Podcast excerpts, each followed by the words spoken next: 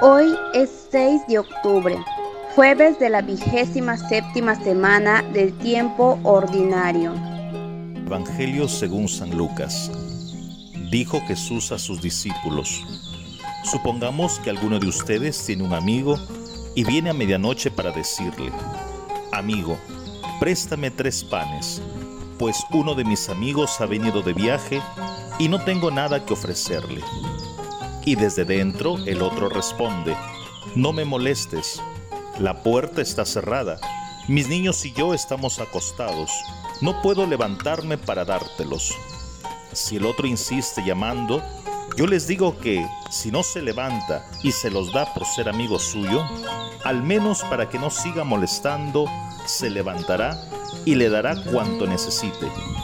Por eso yo les digo, pidan y se les dará busquen y encontrarán, llamen y se les abrirá, porque quien pide, recibe, quien busca, encuentra, y al que llama se le abre.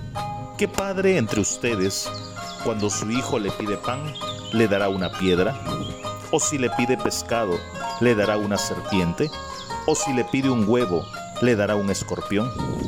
Pues ustedes que son malos, ¿saben dar cosas buenas a sus hijos? Cuánto más el Padre del Cielo dará el Espíritu Santo a los que se lo pidan. Hermanas y hermanos, gracia y paz. Al canto del gallo, desde Fancito, Vicariato Apostólico de Requena en Perú. Les saludamos en este nuevo amanecer. El Evangelio de hoy es una continuidad de lo escuchado en el Evangelio de ayer. La importancia de orar a Dios, de interrelacionarse con Dios. Y ese interactuar con Dios es posible porque es el deseo del buen Padre. Jesús nos sigue mostrando que el Padre es cercano, nada lejano, nada desatendido de nuestras necesidades. Solo se nos pide ir hacia Él con una actitud de confianza y confianza plena, sabiendo que Dios siempre está ahí pero también el Evangelio de hoy nos da una clave para nuestra vida, y es que aprendamos a pedir lo que realmente es lo más importante, ser guiados por el Espíritu Santo, tenerlo, poseerlo, en una palabra, pedir su gracia, que aprendamos a tener esa capacidad de pedirle a Dios que nos dé de su Santo Espíritu y ser perseverantes y constantes en una oración confiada. Y meditamos. ¿Soy constante en mi oración o la abandono al creer que no soy escuchado por Dios? ¿Qué es lo que me impide tener plena confianza en Dios? Y damos gracias a Dios por los que hoy nacen y cumplen años, en especial por Cristian Curo Arrascue, lluvia de bendiciones. Pedimos también por nuestros hermanos difuntos que gocen de la paz eterna.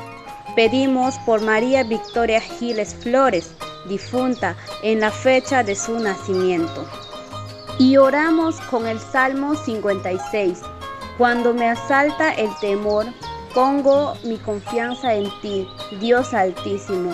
Confío en Dios y alabo su palabra, confío en Él y ya no temo. ¿Qué podrá hacer un simple mortal? Amén. Y recibimos la bendición del Padre Rolando Montesa Calderón, sacerdote de la diócesis de Chiclayo en Perú. Muy buenos días amigos, soy el Padre Rolando Montesa Calderón de la diócesis de Chiclayo y mi saludo para todos los que se encuentran conectados aquí a este programa Orar al Canto del Gallo quería animar a vivir en fe y humildad. Como sus discípulos, acudamos al Señor para decirle que aumente nuestra fe. O como aquel himno precioso de la liturgia de las horas, en el cual rezamos, cantamos diciendo que el Señor filtre en nuestros ojos dos gotas frescas de fe para mirarle en el hermano más necesitado, mirarle también en nuestras actividades diarias. Señor les bendiga, les proteja y les permita vivir este mensaje en nombre del Padre, del Hijo y del Espíritu Santo. Amén. Gracias por orar al canto del gallo. Si usted quiere apoyarnos, comparta con los suyos el enlace de esta oración. Oremos juntos, oremos con perseverancia, oremos con confianza. Estamos en las principales plataformas de podcast y en YouTube. Búsquenos como Orar al Canto del Gallo.